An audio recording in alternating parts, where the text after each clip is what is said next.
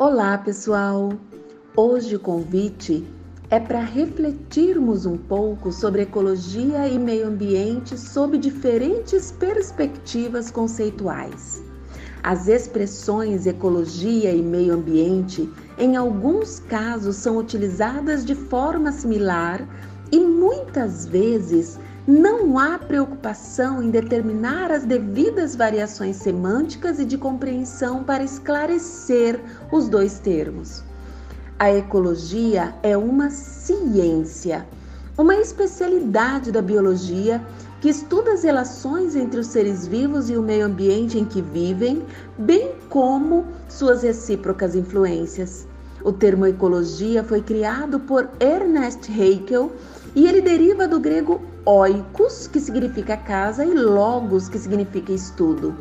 O estudo da ecologia requer pesquisadores que trabalham com a análise de diferentes hierarquias.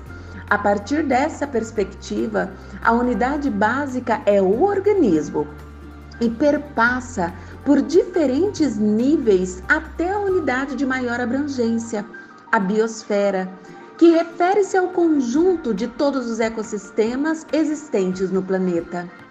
Baseando-se nesses níveis de organização, temos a ecologia global, a de paisagem, a de ecossistemas, a ecologia de comunidades, de populações e a do organismo, que são estudadas utilizando-se de instrumentos das ciências física, química e biológica com a finalidade de obter respostas para as problemáticas, em especial as originadas pela ação antropogênica. A ecologia pode ser dividida em autoecologia e cinecologia.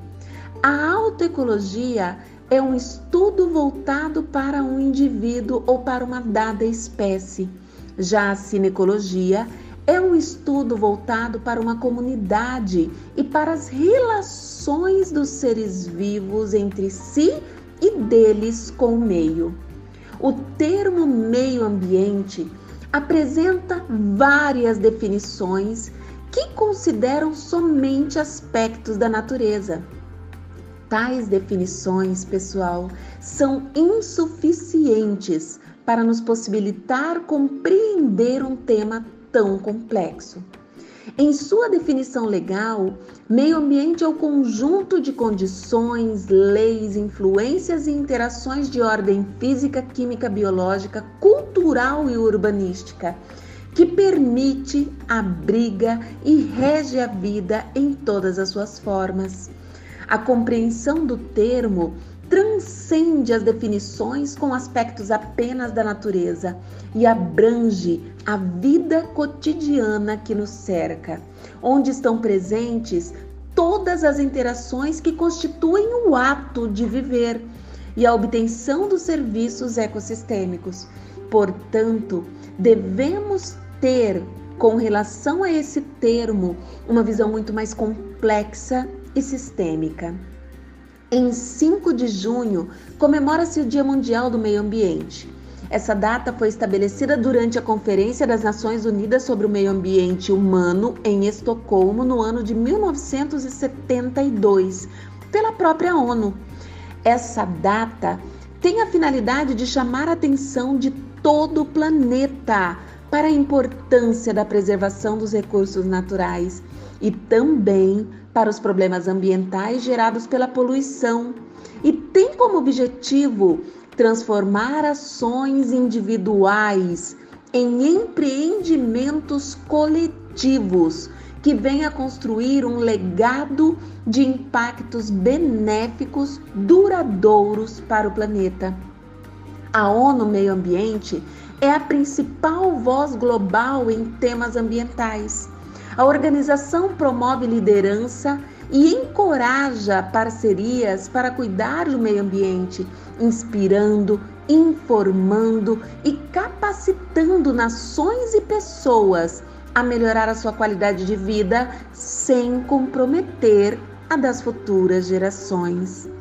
A ONU escolhe todos os anos um tema para marcar o Dia do Meio Ambiente sempre relacionado às questões mais preocupantes na atualidade. Em 2018, a Índia foi anfitriã e o tema escolhido foi combater a poluição plástica. Em 2019, a China foi anfitriã e o tema escolhido foi poluição do ar. No corrente ano, a Colômbia foi anfitriã, contudo de forma virtual em consequência da pandemia da Covid-19, e o tema escolhido foi biodiversidade. Enfim, pessoal, enquanto a ecologia é uma ciência, o meio ambiente é o objeto do estudo ou objeto da abordagem realizada pela ecologia. Com as pesquisas ecológicas, todos os segmentos sociais tornam-se aptos para planejar a exploração de recursos naturais sem que, com isso, destruam a natureza. O conhecimento desses temas permitem construir uma consciência coletiva capaz de compreender e preservar o meio ambiente em que vivemos, e isso compatibilizando com o crescimento econômico. Finalizamos por aqui e vamos continuar trabalhando o tema humanidade e ambiente ao longo das nossas reflexões. Bons estudos a todos!